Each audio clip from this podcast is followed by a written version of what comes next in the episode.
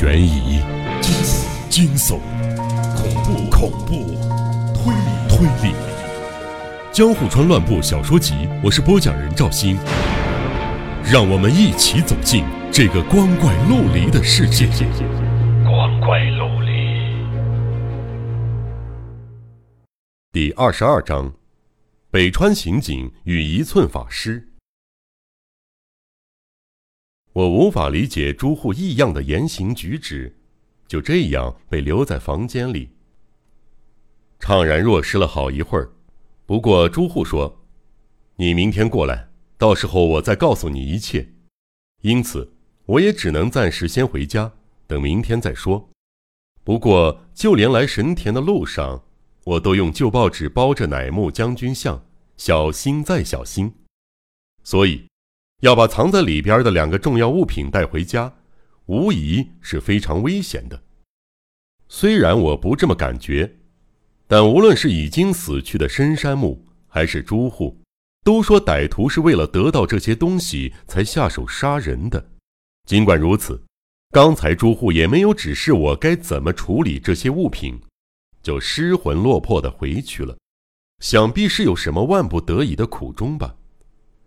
左思右想，觉得歹徒应该还没有找到朱户租的餐厅二楼，便将两本册子用力压进横木上破旧的表背破洞里，再做了一番修饰。乍看之下，根本什么都看不出来。然后装作若无其事的回家。接着，直到第二天中午，我去朱户家，我们之间都没有发生什么特别的事儿。不过。这段时间还是发生了别的事，只不过并非我的亲身经历。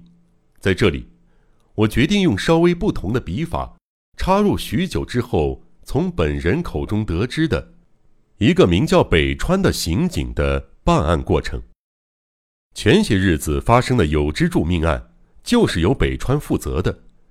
他是池袋署刑警，他的想法和其他警官不同。他甚至相信了朱户的意见，在警视厅的人都已经撒手后，仍向署长争取了调查许可，锲而不舍地追踪尾崎区马戏团，继续开展困难重重的侦查工作。这个时候，尾崎区马戏团逃似离开英谷，去偏僻的静冈县城镇表演，而北川刑警几乎与曲马戏团同时抵达。他乔装成衣衫褴褛的工人，在曲马戏团里待了一个星期。这一个星期里，单是搬迁和搭建小屋就花了四五天。开始招揽客人是两三天前的事儿。北川伪装成临时工，帮忙搭建小屋，努力与团员打成一片。因此，如果他们之间有什么秘密，应该早就已经获知了。但不可思议的是。他掌握不到任何线索。有之助七月五日去过镰仓吗？是谁带他去的？有之助是不是与一个八十岁左右、弯腰驼背的老人有关系？他不着痕迹地询问每一个人，得到的回答却都是不知道，而且看他们的样子，绝对不像撒谎。曲马戏团中有一个侏儒小丑，身高却只达到七八岁少年的高度。唯有一张脸看起来比老人还要老，是个很神秘的残废，也是这类人当中常见的低能儿。北川一开始没把这个人放在眼里，既不和他打交道，也不跟他打听什么。但是随着日子一天天过去，他发现这个侏儒虽然低能，却非常爱猜疑，也容易嫉妒，有时候还会做出常人望尘莫及的恶作剧。北川渐渐发现，这个侏儒或许是故意假装低能，以此作为保护色。他想，如果向他打听，或许意外的可以掌握到某些线索。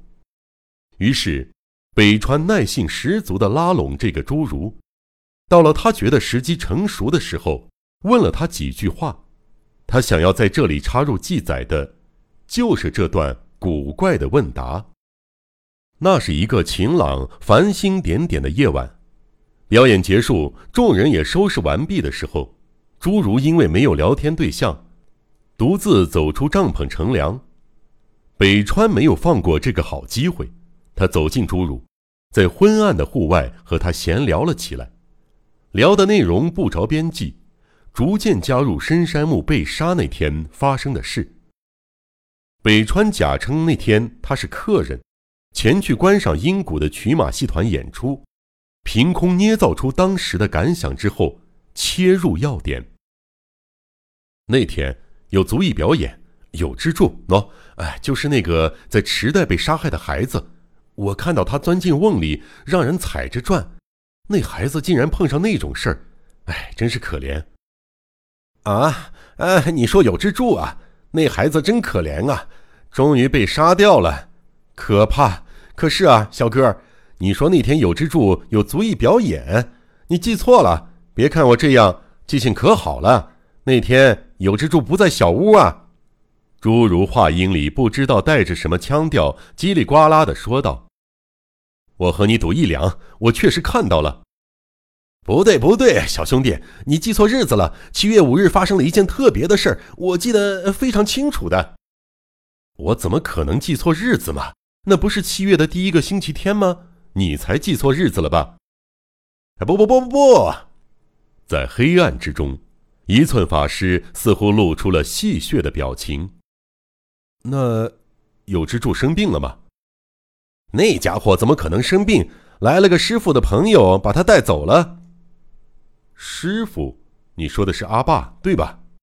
北川对有之助说的阿爸印象深刻，便刺探道：“咦，你说什么？”一寸法师听了之后，突然露出惊恐万状的模样：“你怎么会认识阿爸的？我不认识了，是个八十岁左右，弯腰驼背。”脚步蹒跚的老头，对吧？你们的师傅就是那个老爷爷吧？哎呀，不是不是，师傅才不是那种老头子，他的腰根本不弯，你没见过他吧？师傅不怎么来小屋，他是个呃，他是个三十岁左右的年轻人，鱼捋的很厉害。北川心想，原来如此，是鱼捋啊，所以才会被看成老人也说不定。他就是阿爸吗？不是不是，阿爸才不会来这种地方，他在更远的地方。师傅跟阿爸不是同一个人，不是同一个人。那阿爸到底是什么人？他是你们的什么人啊？哎呀，我也不太清楚。阿爸就是阿爸呀，他跟师傅长得很像，一样是鱼吕，或许跟师傅是父子也说不定呢。不过我可不敢说。我们不可以谈论阿爸的事你不要紧。可要是被阿爸知道了，我就惨了，又会被塞进箱子里了。听到箱子，北川联想到现代拷问罪犯的一种道具箱子，不过他想错了，后来才知道，一寸法师所谓的箱子，是比那种拷问道具更恐怖好几倍的东西。总而言之，对方意外的容易亲近，谈话也渐入佳境，令北川欢喜不已。他内心雀跃着，继续提问：“那到底是怎么样的？七月五日带走有之助的不是阿爸，是师傅的朋友，对吧？你听说过他们去了哪儿吗？”小友那家伙跟我很要好，他只偷偷告诉我一个人，说他去了景色优美的海边，去玩沙子，还有游泳。啊，是不是镰仓？对对对对，好像是叫镰仓。小友那家伙特别受师傅的宠爱，美差呀常掉到他的头上。听到这里，北川不得不相信朱户那异想天开的推理，竟然全对了。不过，他必须慎重行事，不能随便出手。虽然可以拘捕一寸法师，逼他说出全部实情，可是这就是打草惊蛇了。搞不好还会让真凶逃之夭夭。在此之前，必须更进一步研究在他背后的阿爸这个人物才行，因为或许这个阿爸才是真凶。再说，这或许不只是单纯的杀人命案，而是一桩更为复杂可怕的犯罪事件。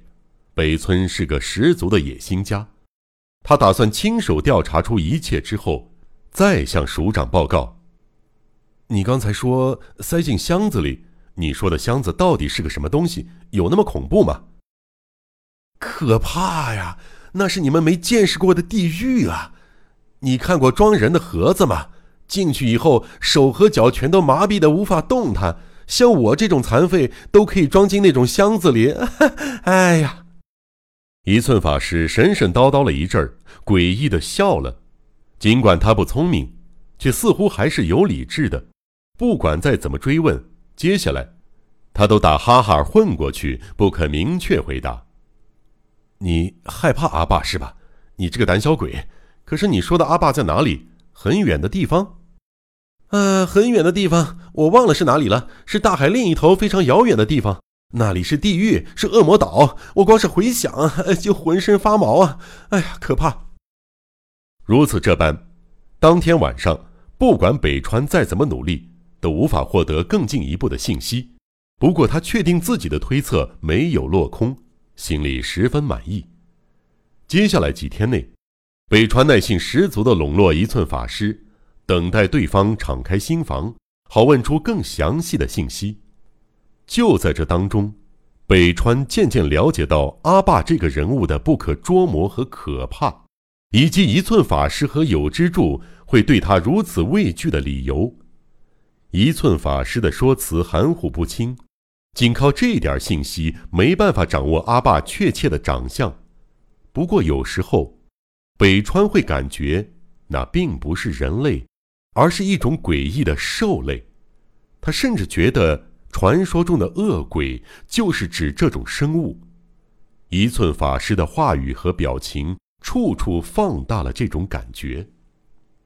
此外，他也隐约了解到箱子的意思，虽然只是想象，可是当北川化想象为实物图景时，连他都不禁被那种可怕的形状吓得几乎魂飞魄散。我呀，打一出生就在箱子里了，完全动弹不得，只有头从箱子里的洞露出来，方便别人喂我饭。我的身躯和四肢就被塞在箱子里。乘船来到大阪，我是在大阪被放出箱子的。那个时候是出生以来第一次被放到箱子以外的地方，我怕的几乎死去，就这样缩成一团。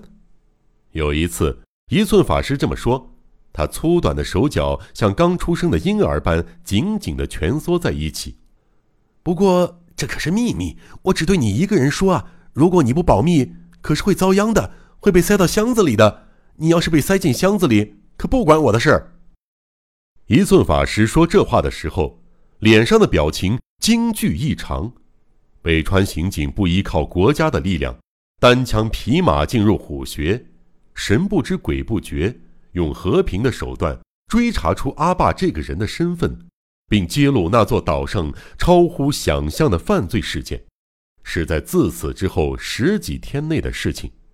不过，随着故事不断深入，读者自然就会了解。这里，我只想告诉各位。警察组织里面也有热心高明的刑警，就像北川，他就历尽辛苦，顺着曲马戏团这一条线索展开侦查工作。那么，北川刑警的探案故事就先说到这里。接下来，我将回到正题，继续写朱户与我之后的行动。